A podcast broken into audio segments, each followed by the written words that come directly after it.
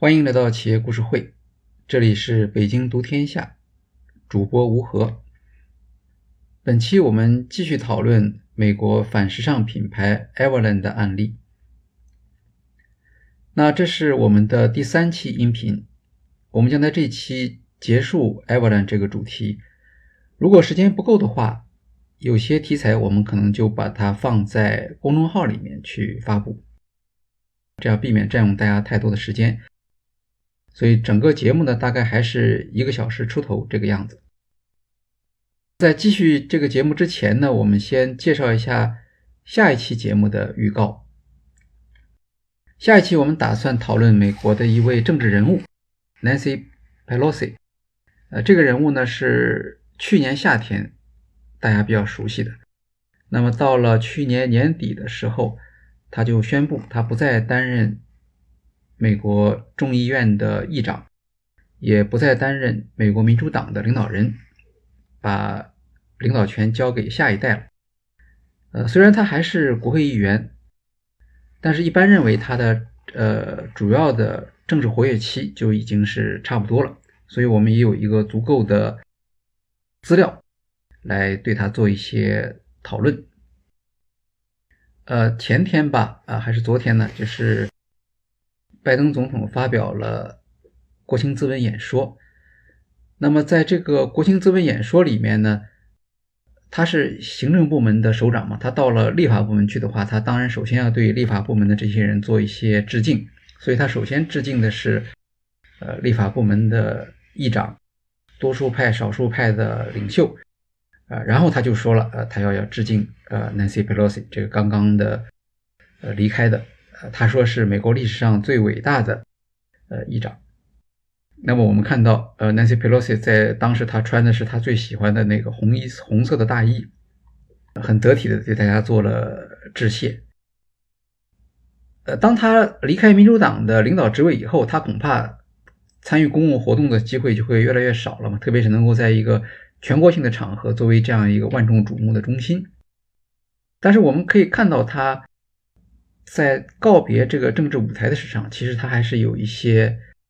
可以讨论的这些内容的。我们选择他主要考虑三个原因：第一，就是他现在是八十三岁了，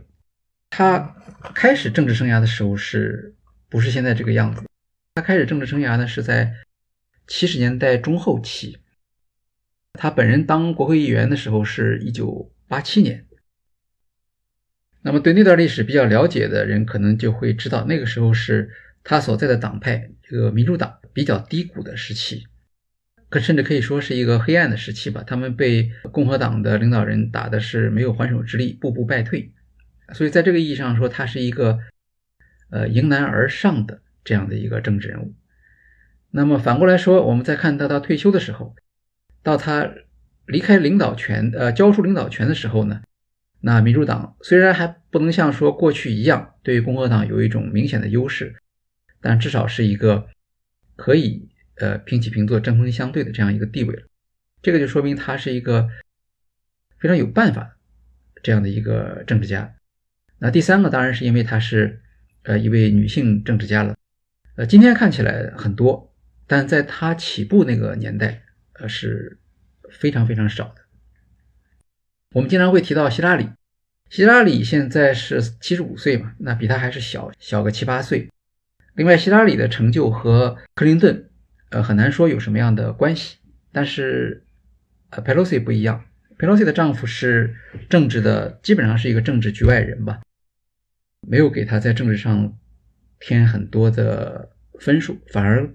是一个负资产。那在这样一个对比之下，应该说。Pelosi 能够成为一个全国性的女性的政治领导人，这个是挺了不起的。所以，我们从这三个角度迎难而上，有办法，再加上女性领导力，这个可以对她做一番解读。当然，可以从不同角度来来探讨和总结呃 Pelosi 的经验。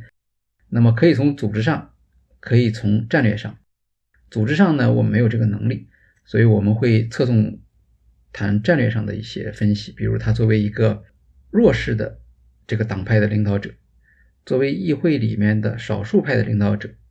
怎么样抓住机会，呃，攻击对手，怎么样扩大自己的选民基础，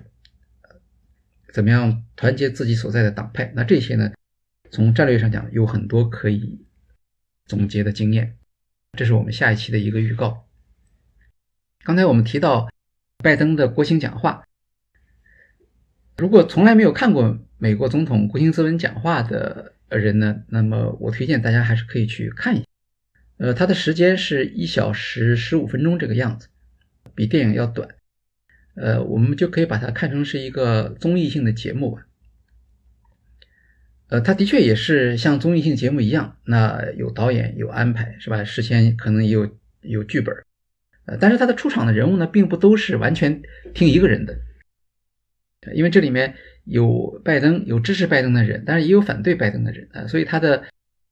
现场的效果其实是会有一些即兴的东西，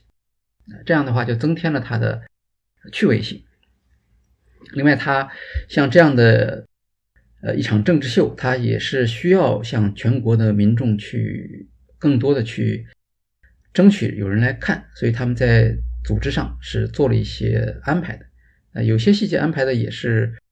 呃，值得研究的，是做的不错的。呃，比如我举一个例子，呃，他在开场的时候，他作为行政部门的领导人到议会，呃，他先要向这些议会的人致敬嘛，就像中国人一样，很客气，先说少数派领导人，再说多数派领导人，再说参议院，再说众议院，包括 Nancy Pelosi 讲了半天。比比我们中国人就是入场的时候其实还要啰嗦，然后讲了这些寒暄了之后，他就开始进入正题嘛，就开始讲了。那么大概讲到四分之一的时候，哎，他突然停下来，他又开始介绍一个人物，呃，这是他带来的本场嘉宾。那这是一个惯例啊，每次总统国情咨文讲话的时候，他都可以带一个嘉宾。这个并不是说他奖励某一个人嘛。呃，也是他的一个政治性的选择和政治性的表现。呃，我们在下一期讲 Nancy Pelosi 的时候，我们就会提到特朗普带了一个什么样的人。那我们现在先来看拜登选了一个什么样的人。那么他就像他当时正在讲，因为拜登政府的经济政策里面有一项就是恢复美国的对基础设施的大规模的投入。讲到这个时候，他就停下来，他说：“我今天请来了一位呃嘉宾，这个嘉宾呢叫 Sarah。Sarah 是一个什么人呢？是一个工人。呃，他做的工作呢叫做 Iron Worker，直译就是铁做工人。呃，实际上就是在建筑工地上，在脚手架上做工的。呃，有的时候他们是插钢筋呐，或者是电焊呐，或者做这些工作。总之是呃比较呃危险，重体力劳动。”然后他特别选了一位女性的代表啊，这些都是他有意安排的。那你想，在国情咨文讲话这样的一个重要的场合，在座的是一些什么人呢？通常意义上的有权有势的人，起码你得是众议院的议员、参议员，或者是政府内阁成员，或者是最高法院的法官，或者是军队代表，就这么几类人。啊，那都是社会精英、权势的代表，那他就请来了这样的一个在一线工作的工人，而这个工人呢又代表一些形象，是吧？首先是他是做建筑工人的，那么基础设施的建设，这个是拜登政府的政策，同时工人呢也代表着呃拜登政府将工作制造业的工作回流美国呃这样的一个政策主张，还有就是民主党。他现在对工人和工会的重新的这个重视和动员，那这样你你看，在其实时间很短啊，他就介绍一下 Sarah，然后就继续往下讲了嘛。但是他利用这样的一个等于一个一个很短的一个期间，他就插入了这样的一个能够和政府党派甚至是他个人有关系的这样的一个主张在这里头。啊，那这样的安排在这里面还有一些，虽然是我们可以看到好像是很自然的插入，但实际上背后他还是做了很多的工作。虽然它是一种政治表演，但是政治表演它背后的设计，呃，它的传达的信息还是比较清晰的啊。这中间都是需要有很多人来做这个工作的，想必也有人在做监测，来看它的效果是呃怎么样的。好，那么我们接到接着工人的这个话题往下讲，呃，回到我们的这个案例，Evelyn，Evelyn 的在前两期里面呢，我们谈到他的创业的理念和他在整个媒体这面受到的这种追捧。到了二零一九年的时候，特别是应该说，呃，整个媒体界基本上是采取了支持他的和赞扬他的这种态度。当然，就在这个时候呢，就出现了呃一些危机的信号。这个危机信号是从什么时候开始的呢？呃，比较明显的信号是从二零一九年的年底。那当时呢，Everland 它有一批员工，这个员工的工作叫做远程客户服务啊。现在我们很好理解，远程客户服务就是就是那些在线客服嘛。是吧？他们在全国各地招了一批这样的人。这个作为一个电子商务网站啊，DTC 模式，它当然需要这样的员工了。那么问题是从他们这个群体中间出发的。呃，他怎么开始出发的呢？是因为这些人他们要成立工会。呃，本身 Everland 是一个不大的公司啊，它的员工大概应该是不到一千人吧，不是一个大企业。像这样的企业，尤其是创业企业啊，他第一件事肯定不是着急成立工会嘛，追求生存。那么他们为什么要成立工会？这个跟远程客服这个特殊群体的需求是有关系的。远程客服在工种上是可以说是像这样的企电子商务企业里面比较底层的这个人群。然后他们呢，在工作性质上呢，他们属于临时工，他们不是正式工。所以大家看起来好像是一个不是那么一个重要的群体，啊，但实际上不一样。呃，Everland 这个公司比较特殊，比如说他在招聘员工的时候，他的招聘信息发在什么地方呢？哎，他首先不是发在我们常见的，比如说像 LinkedIn 啊或者这这其他的招聘网站上，呃，他首先会发给自己的顾客，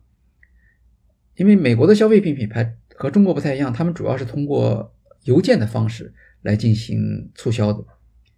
所以呢，呃，如果你是 Everland 的顾客，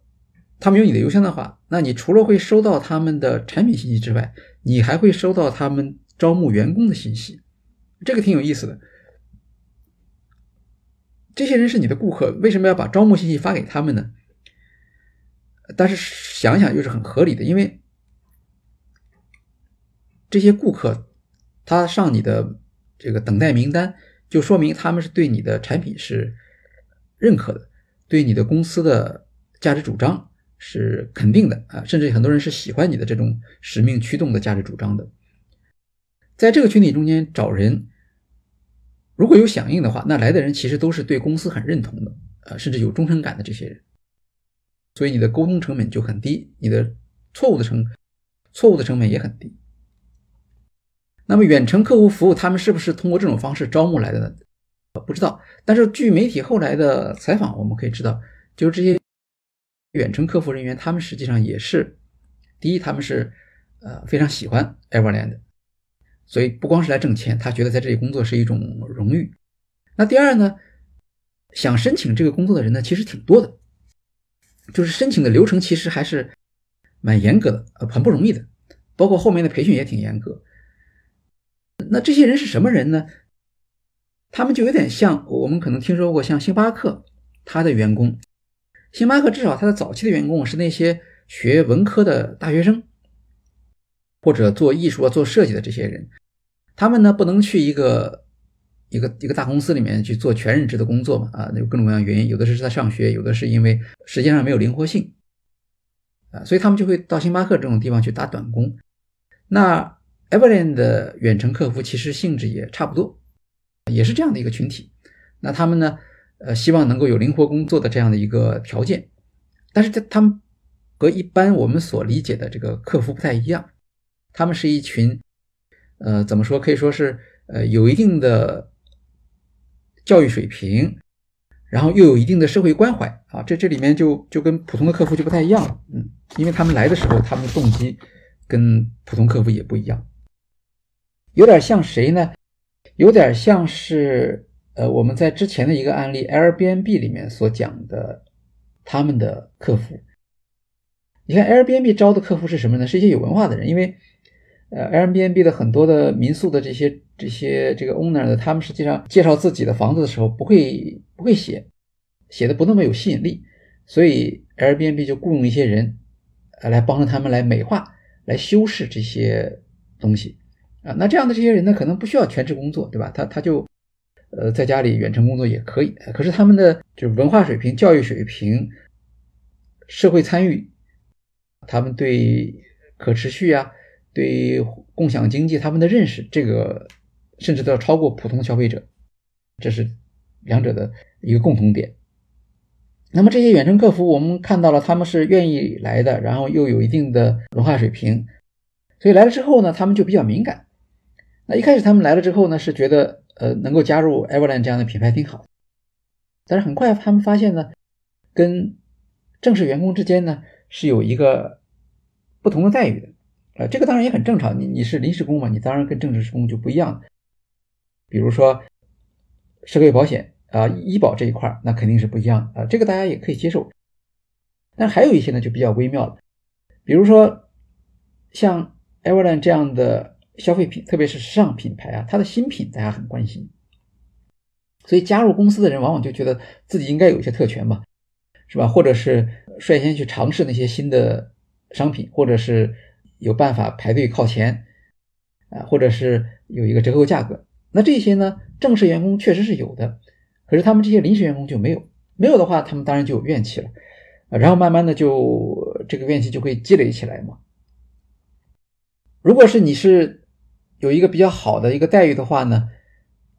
那当然他就不会去去去往这个方向去想。但是如果他觉得不舒服，他就会把很多问题呢就去做一种负面的理解。比如，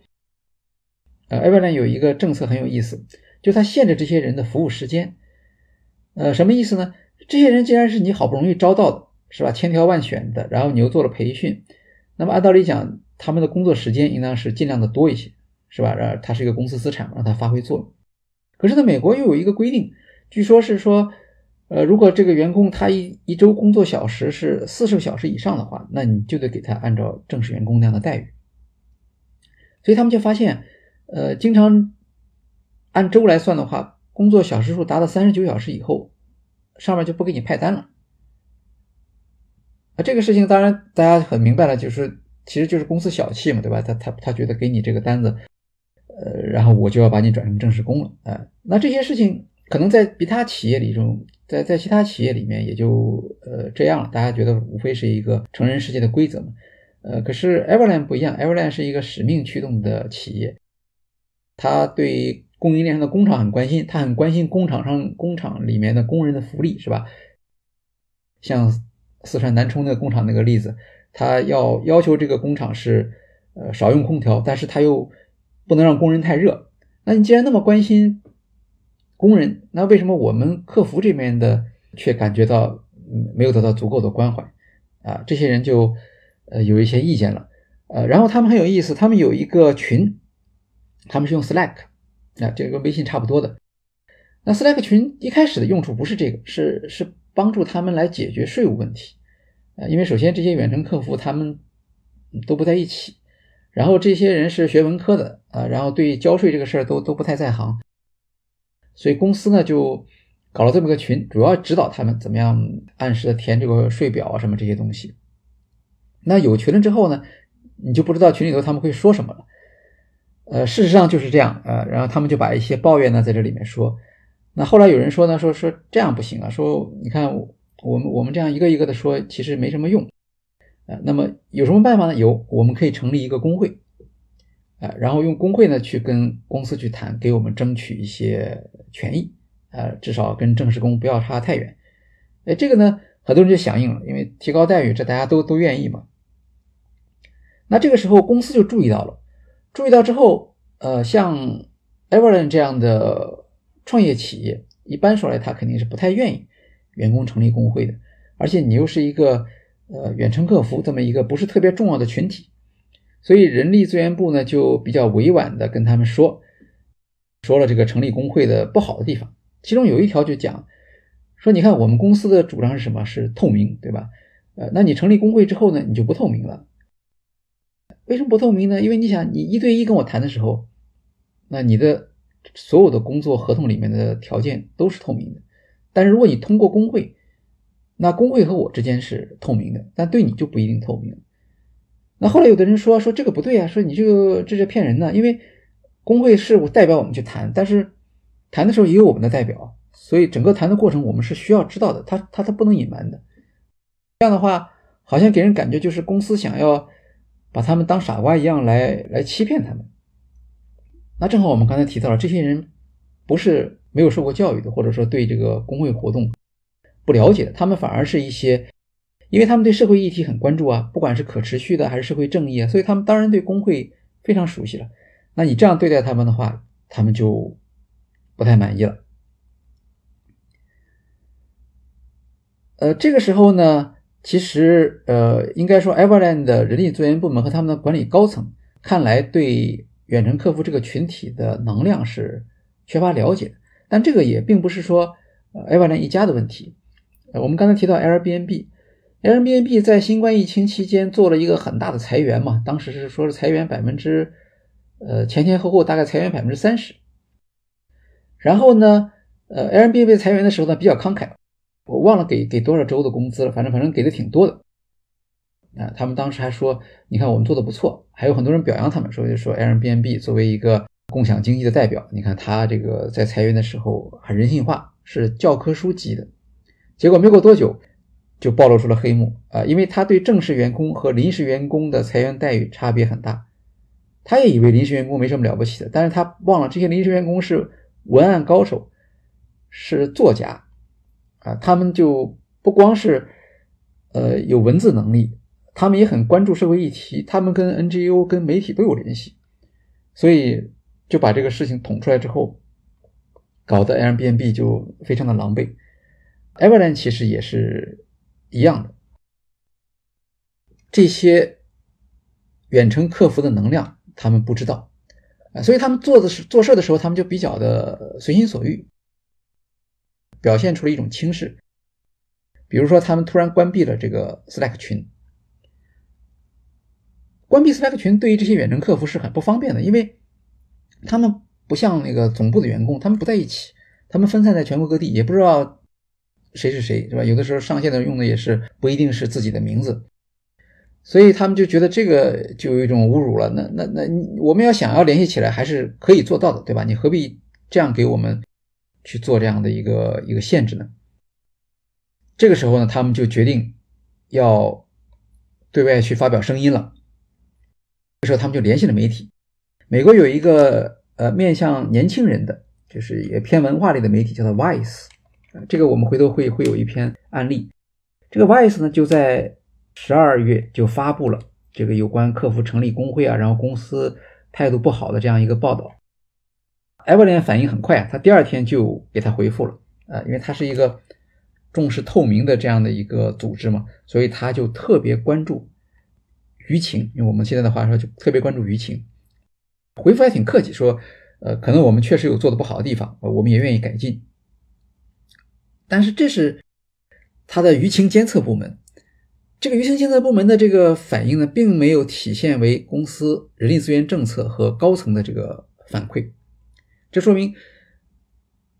高层没有把它当成是一个优先事项。当然，一个创业企业千头万绪了，确实是不不一定每件事情都能成为一个优先事项，但是在这个问题上，他就留下了一个隐患。那可能是，我想不知道是不会不不太可能的，肯定他们是知道的。那么在当时呢，因为二零一九年他的社会声望蒸蒸蒸蒸日上的时候，所以他觉得没什么问题，而且也就几十个人是个小事儿，不觉得怎么样。这是二零一九年十二月，三个月之后呢，就到了二零二零年三月了。这时候呢，新冠就来了。新冠来了之后，很多企业开始裁员，特别是创业企业。是吧？一一就是说，你你你你得减少亏损嘛，或者是呃争取盈利。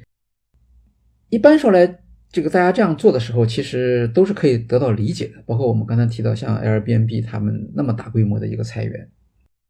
，Everland 也裁员了，他宣布的是三百人的裁员计划，规模很大了。当然，首先 Everland 它是一个强调可持续发展的、强调关怀工人的这样的一个组织，它裁员，大家还是觉得听起来有点不是滋味的。然后在裁员的结构上又出了问题。远程客服就是我们刚才说的，想要做工会的这帮人，他们成了重点的裁减对象。当时一共有五十七个远程客服，裁了四十二个人。那么最要命的是，这四十二个人里面有些什么人？几乎所有提出和主张成立工会的会员都在裁员之列。那裁员的理由当然是冠冕堂皇的，可是。你你把这些当当初提过提过意见的，或者说公司不太喜欢的人，把他列入裁员名单，这个事情指向性就太强了。因为事情刚刚过去三个月嘛，所以你很难去避免别人的指正。然后这些远程客服就很生气啊，他们就开始在推特上发表不同的意见了，说。公司在压制工会活动，那在美国压制工会活动呢？不光是在政治上是一个大的错误，而且在法律上是完全是违法的。就是公司可以采取一些隐晦的措施来提高工人成立工会的成本，但是没有一个公司可以说是公开反对工会，那那直接就就会发起刑事诉讼。那个时候呢，呃，有关 Everland 的。负面消息其实还是不多的，但是呢，公司内部员工的说法，这个大家还是要重视的。所以这些推特马上就传播起来了，他们受到鼓舞，他们就去找这个更大的力量去支持他们。他们把这个推特呢就艾特了当时的参议员，呃，之前的呃，就是这个这个叫 Bernie Sanders 啊，他是一个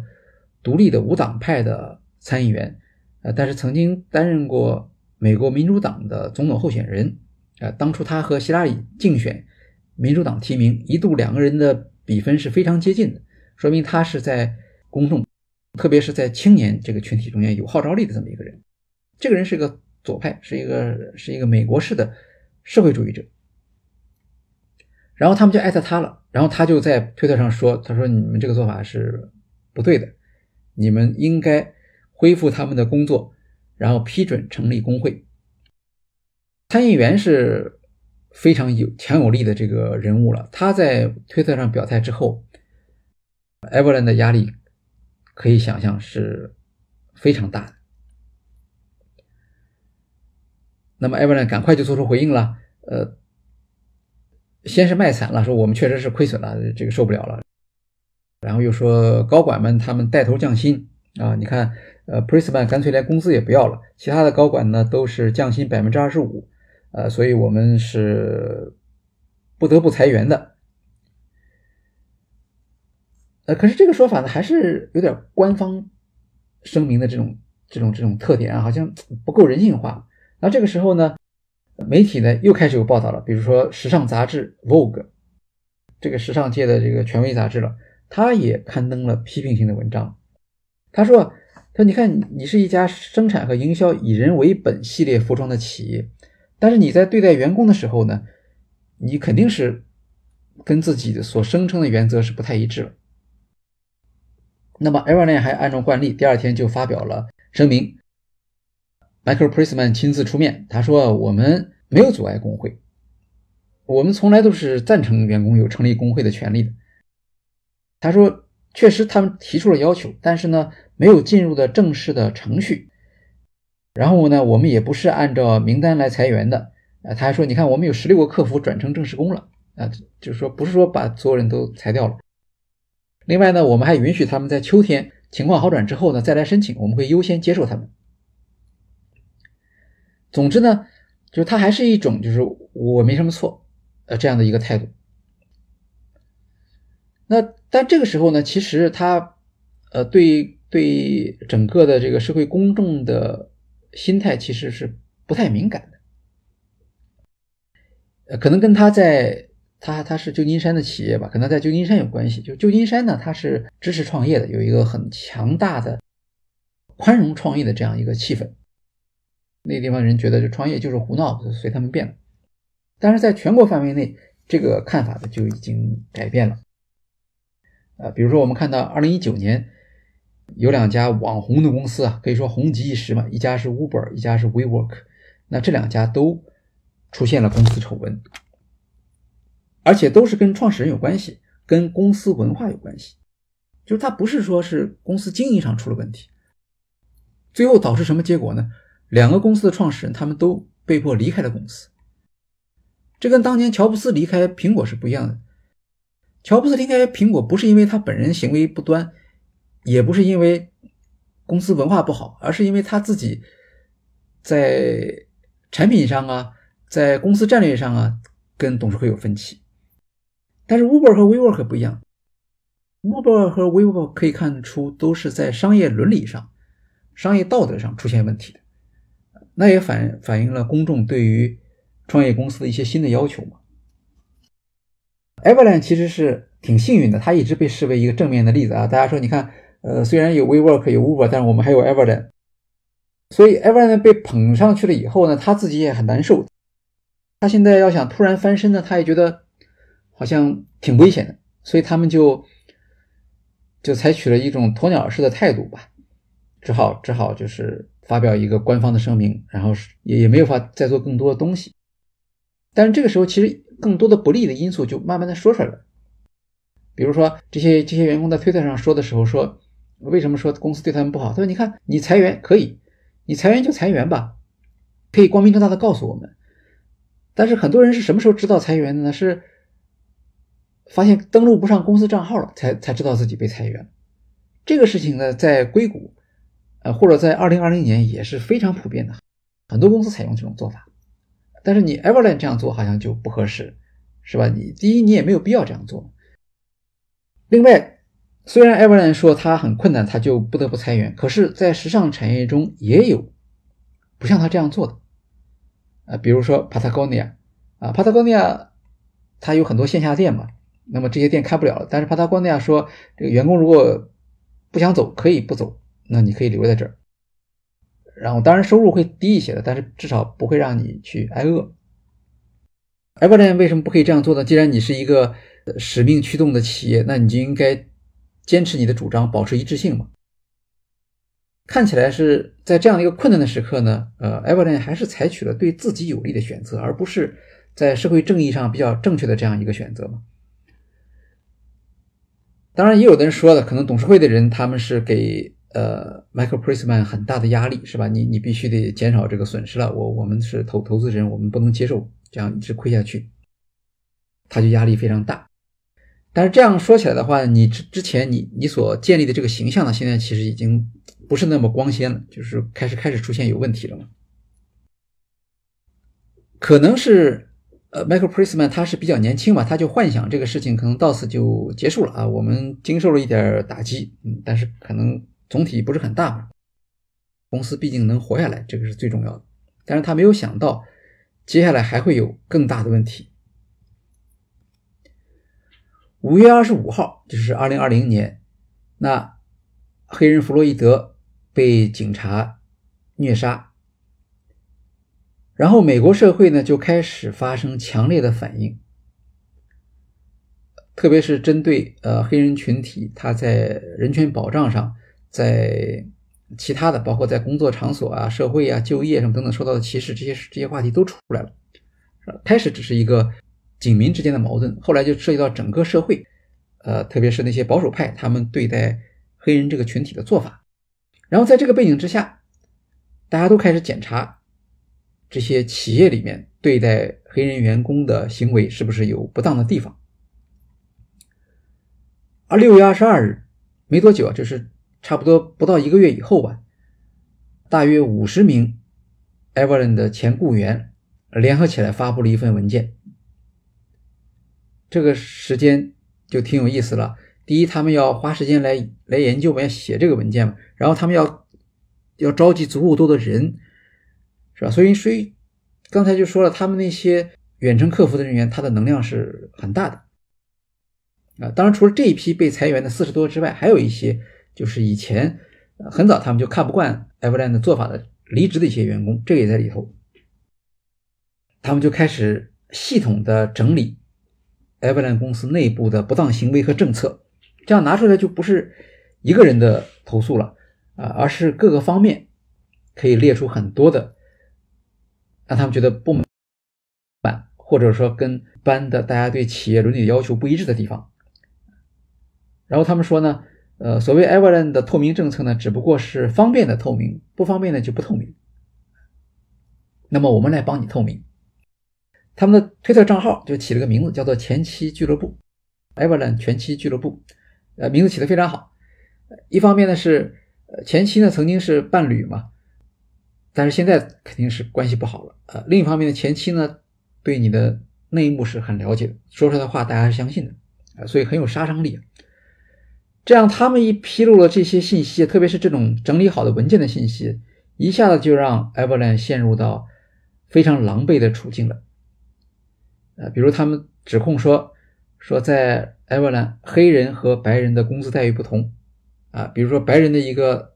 一个。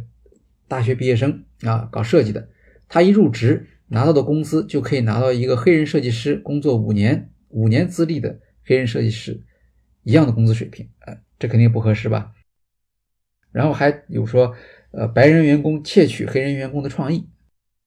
这个事情呢，肯定只有局内人才知道啊，外人是不会知道的。然后他们说，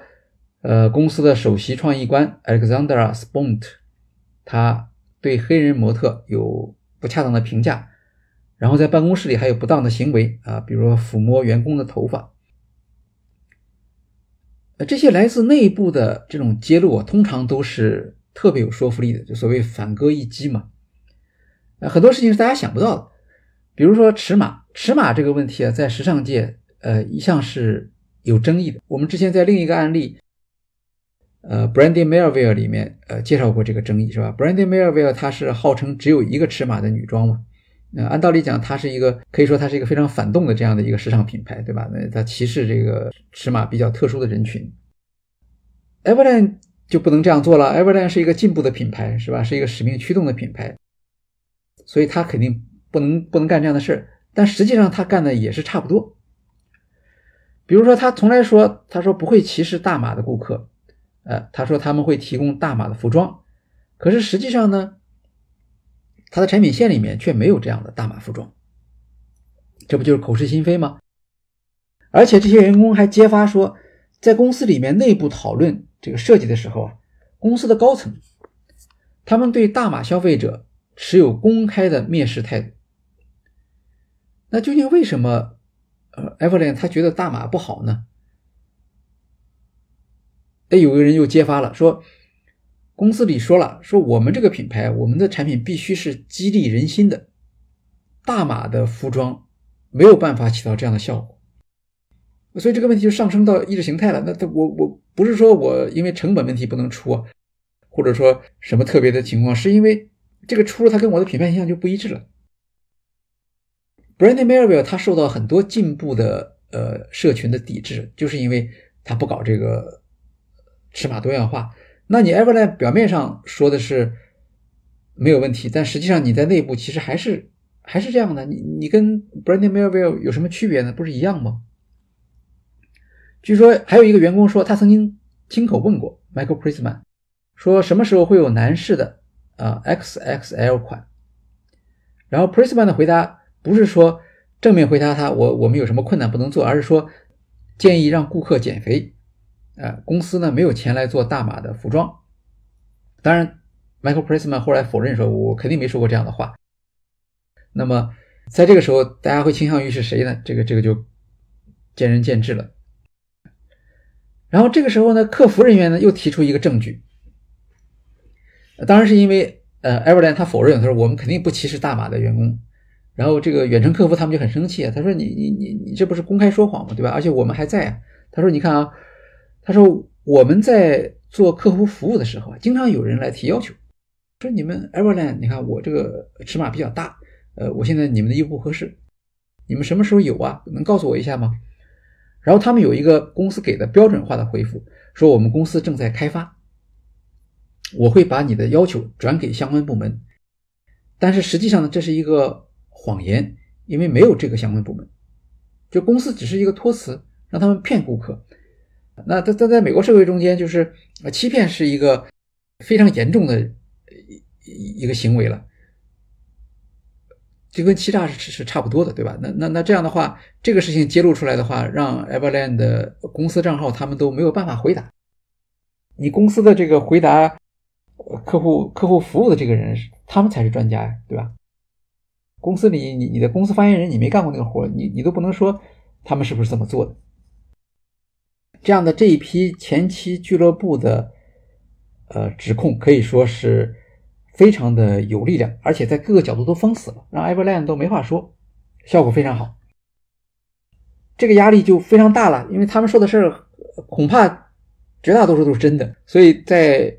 前期俱乐部文件发布的第二天，啊，Everland 就在 Instagram 上面做出了回应，说要改进。这不是六月二十二号吗？六月二十三号回应，六月二十四号就说了公司的打算做什么事儿，说首先是我们要请外部顾问。啊，要独立调查，这个是正确的一个态度，对，因为公司内部调查是不合适的。那么到了六月二十八号的时候，Michael Prisman 呢，他又亲自发表了回复，他列出了一些步骤，啊，比如说要加强这个种族敏感性的培训，要建立更加安全包容的工作环境，HR 的热线投诉电话是匿名的，然后工资待遇要平等。这个帖子发出来之后呢，有些人呢就觉得。呃，不错，说你看这个 Michael Prisman，他表现出了一家负责任的企业的态度。这个帖子获得了一万两千个赞，呃，这个不知道背后 Everland 做了多大的努力。但是同时呢，也有数千个批评性的评论，啊，这批评性的评论肯定不是公司花钱买的嘛，呃，他们都批评说你这个回答还是不够真诚，呃，为什么呢？因为你以前说的那么那么好嘛，现在好像。只是回归一个正常公司，这个好像不太够，所以这种批评其实是出现了一个一个危险的信号，呃，因为过去那些狂热的支持 Everland 的这些群体，他们现在不说话，因为他们不知道这个事情到底怎么样。但是过去就看不惯 Everland 高调营销的这些群体，他们现在开始活跃了，而且他们开始发声，他们的发声当然都是不太好听的发声了，这些发声。反过来讲，对于那些前期俱乐部的成员就是一个鼓励啊。所以前期俱乐部他们又发布了一个帖子，这个是六月二十九号。你看六月二十八号，Michael Prisman 发布了一个说明，他以为会扭转这个局面，结果六月因为有了很多人的批评，六月二十九号呢，前期俱乐部又发表了一个新的帖子。这次的帖子题目叫做“为什么要从现在开始抵制 Everland”。这是一个非常坚决的一个态度啊，就是大家就是双方就割席了，就我们就没有没有什么好说的了，我们就是一个进步与倒退，真实与虚假，就是就就只有别没有别的选择了，所以这个态度特别的绝对，这个事情让 Michael Prisman 特别的震惊，也让 Everland 陷入到了一个左右为难的这样的一个地步了，因为他做的反应是个标准的反应。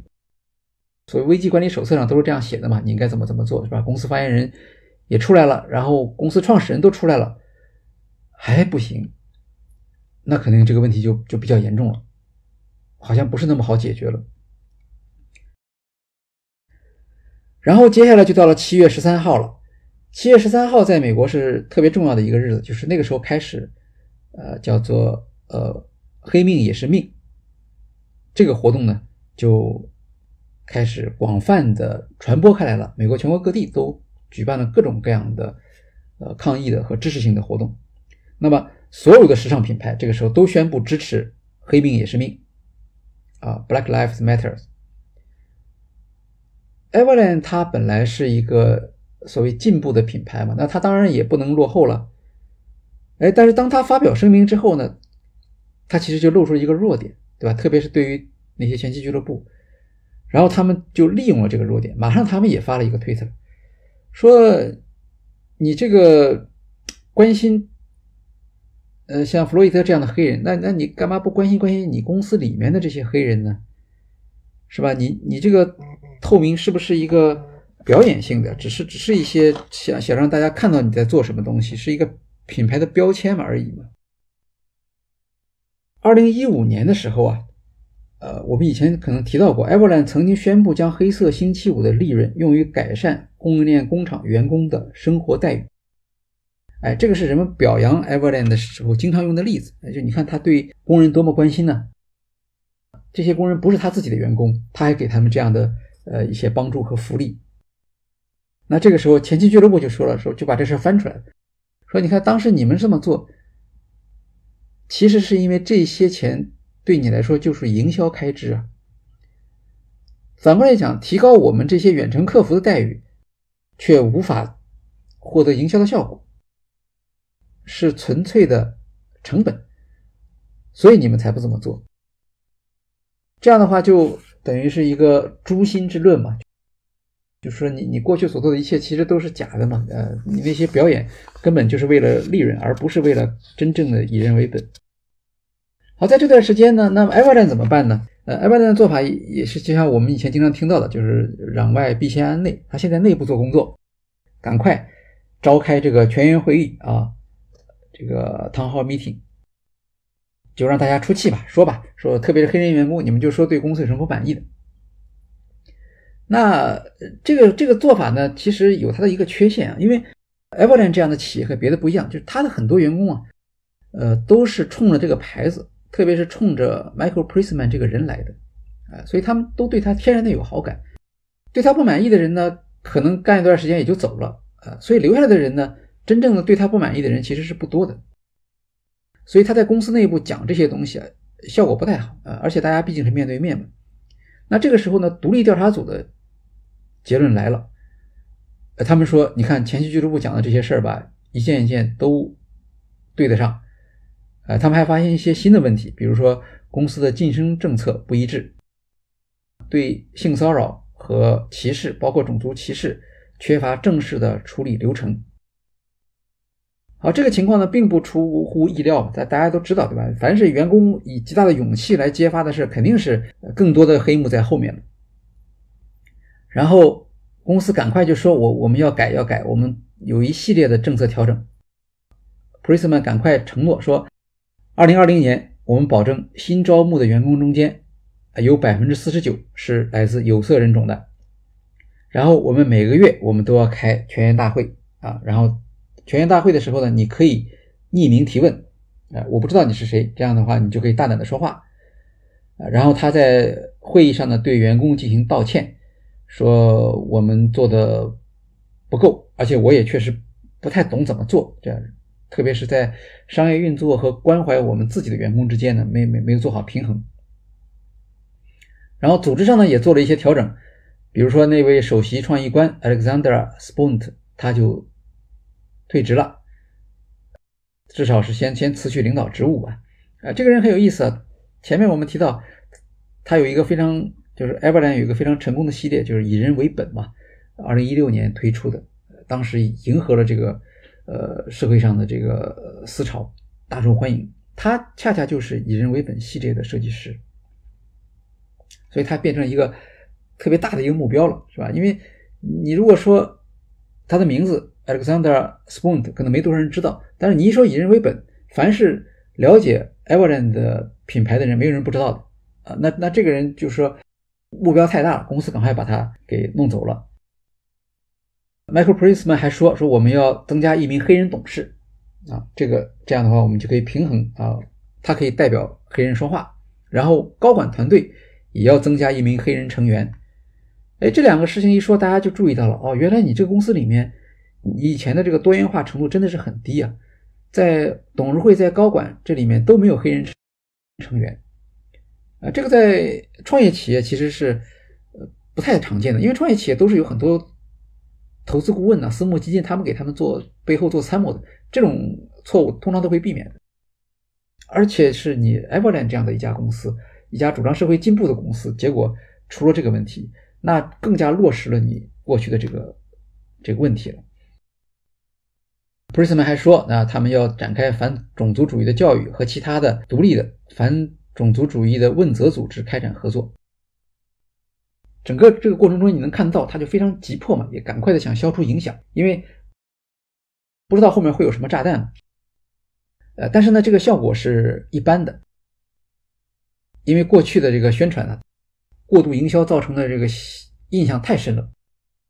呃大家很难接受说这个公司突然。变成一家他所主张的价值主张的这个对立面，然后时间上也对他不有利啊。他在呃七月份的时候做了很多工作但是呢媒体也没有闲着。那么我们就看到到了呃，我看这个媒体什么时候发布的？这是二零二零年七月二十六号，《纽约时报》就刊载了一篇报道，叫做《Everland 激进透明的真相》。这篇文章呢，就成为了 Evelyn 命运的分水岭，影响非常大。后来几乎所有讨论 Evelyn 的文章，甚至所有讨论使命驱动企业，包括社会企业的这种文章，他都会引用《纽约时报》的文字，来来表明一家社会企业啊，一家使命驱动的企业，他们在营销上的一些呃需要注意的地方。呃，就是你不能过过度了，过度的话就就会给自己造成一个非常大的一个一个危险。那我们看啊，就是，呃，当《纽约时报》的这样的一个文章出来以后，发生什么情况？前面我已经说了，由于内部的人揭发他们，那么那些支持他的人就不太敢说话，啊，然后那些一开始那些特别狂热的维护他的人，这个时候呢，也震惊了，也不敢说话。我们看媒体在报道呃 Evil 的时候，都会用一个词叫 cult，就是。呃，文化 culture 前面那四个那四个字母啊，cult，cult 这个词的意思大概就是小众啊，这是正面的说法。负面的说法，也有的人说是就相当于是一个一个一个一个特殊的这种这种这种组织，迷信组织吧。就它特点就是拒绝这种客观的批评或者思考啊，一切以这个以以这个领导人的意见为准啊，他什么事情都是对的。这个呢是，呃，过去就是 Everland 它在市场上纵容或者说是鼓励这样的一个事情，对吧？他因为他要需要建立自己的形象嘛，要增加销售嘛，所以他就是不去做这种解释，所以使得在市场上形成了一种 Everland 一好皆好的这样的一个看法，很多人都不能容忍大家说他的坏话。当前期俱乐部他们揭发出来内情之后呢，很多维护他的人就不敢说话，大家不知道怎么回事。然后，当《纽约时报》这样的一个有高度公信力的组织，过去也是和他做联名品牌的这样一个媒体，呃，说出批评的意见的时候，那大家的这个心理防线呢，一下就垮掉了。所有的这个，你去看，就像兵败如山倒一样，所有的人都转向了。过去那些买他的产品的人说：“我们以后就不再买它了。”啊，有的人说：“你你你这家企业对这个社会正义的事业、进步事业造成损失。”因为你自己一家企业倒掉不要紧，你还连累了别的人，也变成了受怀疑啊！整个这个社会上就是出现了一个呃批评他的这个潮流，正是墙倒众人推啊，然后他们就开始就开始有人去挖他的黑材料了，对吧？过去大家不愿意去挖黑材料，是因为挖出来也没人听，大家都觉得 Everland 是好的，啊，你说什么别人都不会听的啊！现在不一样了，现在大家发现，在这之前，其实也有很多人是不喜欢他的。包括一些环保组织，那比如说在二零一九年和二零二零年已经有不同的呃这种环境可持续的审计组织对他提出了警告，只不过当时呢这些警告没人听嘛，那么现在就不一样了，现在大家就拿出来了，就发现它有很多的问题，呃，比如说有一个叫劳工环境和动物福利品牌打分平台。叫 Good on You，那么他给所有的品牌打分，这三项指标嘛，一个劳工指标，一个环境指标，一个是动物福利指标。结果呢，发现他的评分是不够好。哎，这很奇怪，你你 Everland 不是一个一个一个在持可持续方面做的很好的吗？为什么你的得分不好呢？那是不是因为这个平台太苛刻呢？嗯，也不是。那为什么？因为它有竞争对手，比如说 All Birds，就是那个用完全用羊毛做鞋的那个品牌，呃。Reformation，他们的得分呢是好，那说明人家人家的也是有有人能够做到的。然后这个时候就去挖他为什么得分不高啊？他们就发现了，比如说他对供应链里面的温室气体排放和有害化合物排放，他没有做跟踪，他没有减少水消耗的指标，也没有制定动物福利政策，是吧？甚至他引以为傲的工厂透明这方面也有问题。他有一些好的工厂啊 c i t e x 确实是标杆企业，但是也有很多工厂根本没有拿得出手的认证。工厂的员工也无权参加集体谈判，收入的工资呢是属于最低工资，而不是生活水平工资。还有一项重要的指责，说他没有发布社会责任报告，也没有做第三方可持续的发展审计。那我们来看这些指责里面，其实呃有一些啊，并不是他做不到的，比如说社会责任报告啊、第三方可持续发展审计啊，这个行业里面很多人都在做。首先是上市公司，他们肯定都做。那么其他的，把环境可持续作为自己的呃品牌联想的这样的企业，他们也会做啊？为什么呃 Everland 他不做呢？呃，这个其实就是他对待行业的一个态度，他可能不太看重这个行业原有的这种规则，因为他觉得我们的呃消费者很相信我们啊，所以我们有没有这种东西其实是次要的啊，而且在他的营销的帮助下，也没有人来追究他，这样的话他就有这种呃侥幸的心理。但是比较不幸的是，现在不同了，对吧？现在你的社会形象变了，别人不像过去那么样的，呃，对你包容和客气了。所以这个时候的话，他这些的问题又又被弹出来了，结果就导致了整个的这个形象就出现了各种各样的，各个方面都都都出现了漏洞。那简单的说呢，就是他这个里面的问题主要是什么？其实就是。我们在管理上常讲的利益相关人管理上出现的这个问题，一开始可能情况不是很严重，是吧？就是那么远程客服他们不高兴了，他们要成立工会，呃，成立工会呢，其实是因为他们并不是他们真的是支持工会，而是因为他们对工会给他们能够带来一些和和合同员工一样的待遇，他们是追求这个。所以，如果你真的一开始比较认真的对待他们的诉求啊，给他们一些福利。那可能这些员工就不会继续要求成立工会了，是吧？你像像星巴克那那那么大的这个企业，那么多员工，他们抵抗工会抵抗了那么多年，那这说明是有很多办法。如果你不想成立工会的话，确实可以有有很多办法可以做，啊，没有必要变成这样。第二个就是他对于利益相关人的认识是有一个很大的局限，对吧？他不知道这些客服看起来就几十个人，其实他们是很厉害的，而且到了。到了事态逐渐严重的阶段，他们的反应呢也比较慢，因为你从二零一九年的十二月到二零二零年的七月，《纽约时报》登出这篇报道，这中间其实还是有一个比较长的时间段，他是可以做一些事情，但是他没有做。那当然可能有各种原因了，比如说在疫情期间，管理层主要的精力是用去去去增加销售什么等等，这这这个，可是。我们前面提到了，Michael Prisman 和别人不一样，他是一个传播专家呀，对吧？他他很知道媒体是怎么样来工作的，也知道媒体感兴趣的是什么，所以他应该是能够想到，像《纽约时报》这样的媒体是不会放过这样好的报道机会的。其实最后的机会应该就是在六月份，就是六月份的时候，他们大概已经知道了，《纽约时报》在搜集他们的黑材料，准备呃写这个报道了。那这个时候可不可以去补救呢？可能还是可以有补救的机会的。比如说，就像我们说这个碰到碰到那个山上着火了一样，那你自己放一把火，其实就可以阻碍这个山火的这种破坏力嘛，对吧？它完全可以采用一种更加透明的方式，或者邀请媒体到这里面来，然后破坏《纽约时报》的这种首发权啊等等，就这这里面其实还还是有些办法的。但是为什么没有做到呢？后来情况看起来就是，主要是因为公司内部啊，它有一些不太正常的组织活动，就是它还是一个，人家说它是 cult，这个是有道理。包括 Michael Prisman，他可能自己他也有这样的一个一个喜好吧，就是你你你被一些这个崇拜你的人呢包围了，那你可能就自己也就对现实缺乏把握了嘛。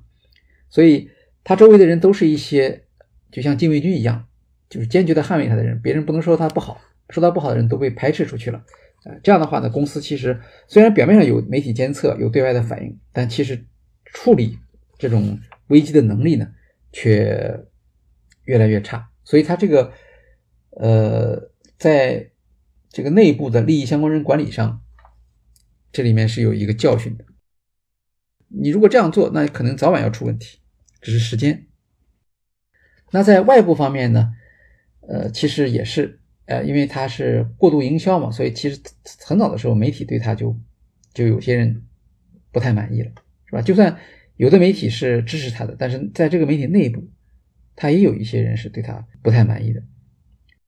他们积累起力量之后，他们就还没有爆发嘛。可是你现在一旦给他一个机会，那他们就会突然爆发出来，在很短的时间里面，给他一个非常沉重的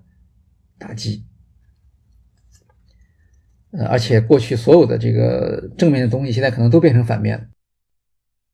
所以有的人说说，呃，消费者的态度，而不是营销和增长战略，才是决定企业命运的最终因素。所以从这个角度来说，我们看 e v e r l a n 在内部利益相关人和外部利益相关人的管理上，呃，它有局限性，而且这种错误是一种系统性的错误，就是它不是靠。Michael Prisman 出来做个解释，啊，或者说发布一些政策就能够挽回的，那这个事情你可以想象它它有多么严重。其实客观的说，我们说，呃，Everland 在应对这个危机的时候，它的表现，呃，可以算是一个教科书级别的，就是在管理学的课堂上讲危机管理，那么那些要素它都都有了。唯一的问题就是前期俱乐部他不无法挽回他们。对吧？他没有办法来跟他们做一个平等的对话，让他来原谅他，所以最后还是最后还是失败了。那当然需要说的是，这个品牌并没有失败啊，这个品牌还是呃存活下来了。呃，二零二零年九月，呃，他从路易威登关联投资公司那儿获得了八千五百万的融资，这个数额其实是很大的。就是很有意思，呃，Everland 早期好像没有什么特别大的投资，看到的投资就是百万级别的，所以你也可以理解为什么它需要那么那么强烈的那种过度营销，就是它完全是靠营销刺激，相当于是先有订单后来生产，就是这么样的一个一个一个做法。所以当时八千五百万美元的融资是不是需要还是怎么样？这个背景我们现在不清楚，但是不管怎么说，有了八千五百万美元这个投资。它主要是对市场发出个信号，就你看我我们还没有垮啊，然后投资人对我们还有信心嘛，而且这是股权融资，股权融资的特点就是 Everland 的创始人他们要让出一部分股权啊，那背后其实就是价格的估估这个估值啊，是不是双方都能够接受？如果估值太低的话，那干脆你就送给你就好了啊，所以肯定这个估值也是双方都能够接受的。因此，他发出的信号就比较正面，就是我们还是能够存活下去的。到了一年之后，二零二一年十月，Everland 就聘请了一位行业资深专家，这个叫安德烈·奥当奈尔，奥当奈尔，他来担任 CEO。那么，在新的 CEO 的领导下呢，公司就发生了一些变化，开始接近传统企业，比如说更加强调时尚性。那么，从过去的单品和基本款。现在转向系列产品规划，甚至他们准备在分销中引入批发商，这是跟他原始的创业理念完全不同的，是吧？过去他批评时尚企业，你们的东西太贵，加价太高，就是因为你们有批发商这个这些环节嘛，对吧？现在他自己也要用了，那这个也很正常，因为这位呃安德烈·奥当奈尔，他过去啊，他是。另外一家时尚品牌叫 Decker，他的总裁，他最大的功绩就是把，呃，有一个品牌叫 UGG，就是 UGG。那 UGG 其实是一个澳洲品牌嘛，但是在在美国，它的市场做的非常大。做大的原因是因为它把它从一个功能性的产品，就是原来 UGG 是干什么用的？是冲浪的人用的，就是一个非常小众的产品，但它把它变成了一个时尚的生活方式的品牌。那么从这样一个人物的引进，我们其实可以大致上看出来，就是 Everland 的这个方向，是吧？他肯定要借重他的经验嘛，把 Everland 过去它算是一个小众的产品，现在呃，我们利用它过去有的一个比较好的一个品牌形象，我们把它变成一个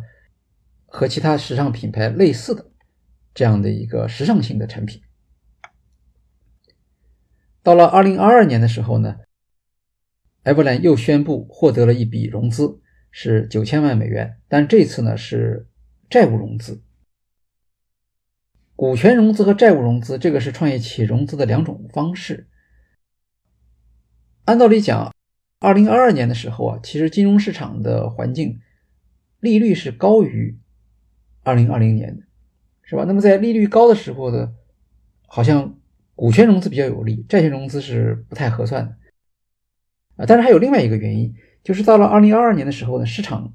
对于创业企业来说，这个市场估值就不太高了。所以可能是，如果说你是九千万美元的股权融资的话呢，那可能创始人团队大概就彻底边缘化了。所以他们采用一个债务的融资，这样的话呢，虽然是困难一点啊，但是可以保证你的一个控股权。当然，另一方面来讲，债务融资也反映了管理者对于经营的信心嘛。因为给他们借钱的这些机构，在市场上形象都不是特别好，呃，都是处理垃圾资产的这种机构。那当然，另一个问题就是，为什么在两年的时间里面突然需要那么多的钱？那它是二零一零年成立的嘛？从二零一零年到二零二零年，它没有融过太多的钱，可是，在短短的两年时间里，它就要花那么多的钱，这些钱是干什么用的？这跟刚才我们提到的。就是这位新任的 CEO，就是安德烈·奥当奈尔，他的战略是有关系的。那很可能是你要把它从一个基本款的品牌变成一个普通的时尚品牌，然后你还要通过更多的销售渠道去销售它，那你的存货、你的这些呃前期的投入可能是要大幅度的增加。这个大概是他反复的需要去融资的原因。那么回过头来，我们再来看，呃，其实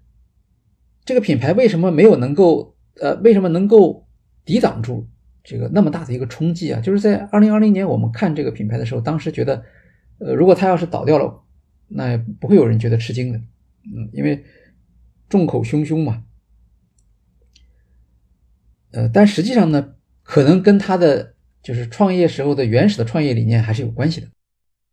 呃，我们看。他在原始创业的时候，他提到的这些主张，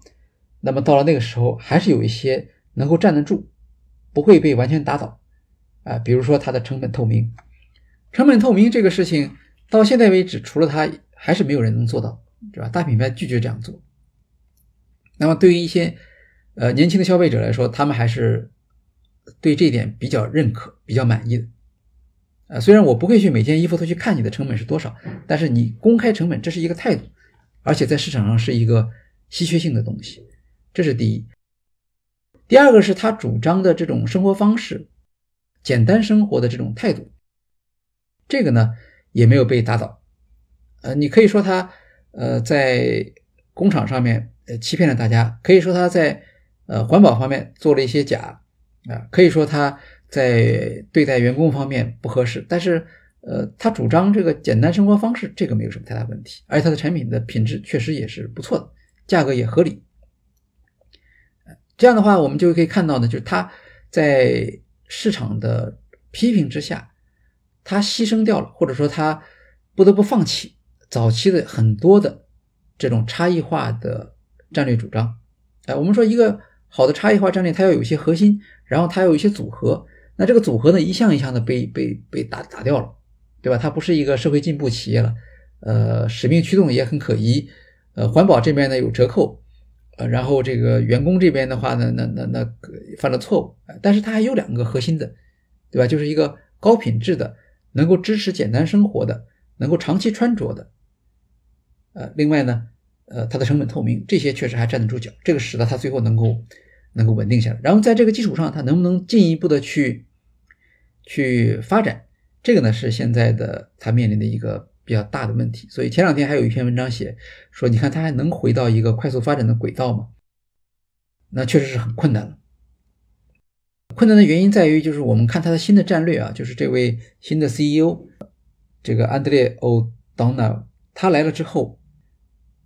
那么他过去的这个核心价值主张啊，现在看起来呢，呃，也不像过去那么样的呃锐利了。比如说成本透明，现在我们看他的网页上的成本透明啊，就跟过去不一样了。呃，以前是先写一个介绍，然后有图有图片，然后下面就是成本透明，再下面才是一些零碎。现在是不一样了，现在是先有产品介绍，然后下面就是读者反馈，呃，消费者的点评啊，就是看你对这个穿了衣服之后有什么感受嘛，然后再往下，你才能够看到成本透明。那就是说重要性在降低，对吧？而且成本透明里面的形式也跟以前不一样了。以前是成本透明，每一项成本是多少，是吧？呃，原材料是多少，配件是多少，呃，劳动是多少，运费、税费，然后他会告诉你一个总数，呃，总成本是多少，然后我们 e v e r 的价格是多少，这样的话我就可以知道它加价多少。现在这两个数字都没有了，也就是说你看到的是成本价格，但是总成本多少你得自己算，然后你再自己去看跟它的呃现在的售价。是加成了几倍的价格，这个原因是什么呢？呃，大概是因为它的价格现在越来越贵了。就是过去它加价一倍，那么别人加价五倍，哎，他就你看我们差距非常大，是吧？现在比如说他可能加价三倍，别人还是加价五倍，那么这个差距就不像以前那么样的呃大了。呃，特别是它的一些产品现在价格越来越高，有的产品超过一千美元，那么。对于一些消费者来说，就是你加价不加价无所谓，反正这个这个产品我也买不起。那这个要素呢，就是因为这个是什么原因造成的？就是它慢慢的它融入到了这个时尚品牌的这个行业里面去了，表明它不想像一开始那样对这个整个供应链发起挑战。发起挑战的本领就是说我为什么能够做到一倍的加价，是吧？首先是因为我在各个环节我都控制住，第二个是因为我。先有订单后有生产，呃，然后我把营这个零售的渠道的费用把它降掉了，那这些呢现在慢慢都回来了，是吧？你现在也有实体店了，你可能也要利用批发商了，然后你你的产品越来越复杂了，你你的供应链供应链你想在这里面去省钱也越来越困难，呃，所以这块成本透明的这个呃价值主张吸引力可能慢慢就会丧失。那我们再看另一个核心的主张，就是简单生活基本款。呃，这个呢，它现在还在呃尽可能的维持，就是它当然是按季发布新品了，但是毕竟跟那些老牌的时尚产品还是不一样，它的产品线的规模还是比较小的，因为它坚决不做快时尚。所以我们看到它的产品就是东西比较少，呃，但是呢越来越多了，呃，因为正正如我们看到的新的 CEO 来了以后嘛，那么他要向传统时尚品牌去靠拢。啊，所以简单生活这个呢，就是存疑，肯定不会像大品牌那么多，但是肯定也不像它一开始那么少了，所以他就很着急啊。那么这两项如果他都不能够像以前那样保持的话，那怎么办呢？他就做了一些激进的新的价值主张，比如说他说我这个原生塑料，我在二零二三年之前，我这个整个我的供应链里面就不再使用原生塑料了。啊，然后到了二零二五年还是二零二二四年以后，我的用的这个棉花全部都是有机棉，不光是有机棉，而且这个有机棉都是能够拿得出证书的有机棉，这成本就很高了。那么像有机棉这个事情，其实跟它的涨价是有关系的，因为你你用了有机棉了嘛，而且是有证书的有机棉，当然我这个产品定价加价就要高一些了，是吧？但是这样的话就跟你早期的那个。低价产品性价比的这个品牌形象，呃，就有一点冲突了。所以它主要还是靠激进的环境主张，比如说我在我的整条供应链中，我不用原生塑料啊，我不采购塑料了。那么这样的话，当然我对环境就的影响就跟别的品牌就不太一样了，可能就差那么一点点啊。但是这一点点的话，是需要一个非常大的决心，也是需要非常大的投资才能做到的呃，因为。越往后越少，比如你说百分之九十不用，这个是容易的；百分之百不用，这个就这个难度不是说增加了百分之十，甚至可能增加了十倍。所以未来它的呃前景是怎么样的，可能不好说，因为现在到底他们九千万这个债务资本有了以后，呃，公司内部的权利会有什么样影响都不知道。表面上看呢，现在 Michael Prisman 他是放弃了 CEO 的职位嘛，然后他说专注是气候变革，所以他的新的头衔叫做气候变革领导者，呃，Climate Lead。我估计他可能也是非常的去想让公司在环境可持续性方面建立一个特别激进的价值主张。那么将来是怎么样会呃比较好呢？有可能是他会，嗯，比如说卖给 LV，是吧？那你作为一个有特色的时尚品牌，你你在这个 LV 的系列里面，呃，你还是可以主张你的简单生活、你的高品质、高价格，啊，这样呢可以吸引那些认同你的生活方式的这样的一些消费者。同时呢，你又用激进的可持续呢，呃，作为一个价值主张。啊，那这些这两个目标呢，实际上是是可以兼容的，是吧？因为有主张呃追求生活品质的这些人，呃，主张简单生活的这些人，他们是可以认同你的呃激进的可持续理念。那这批顾客呃仍然到今天还是呃 Everland 的主要顾客。当然，它慢慢的它的价格会可能会持续的升高，但是如果你是在呃 LV 这个集团里面的话，那么，你这个价格呢，就不那么显眼了呃。相反，反成反而变成了一个奢侈品系列里面的入门级产品，可能是这样的一个一个一个形象。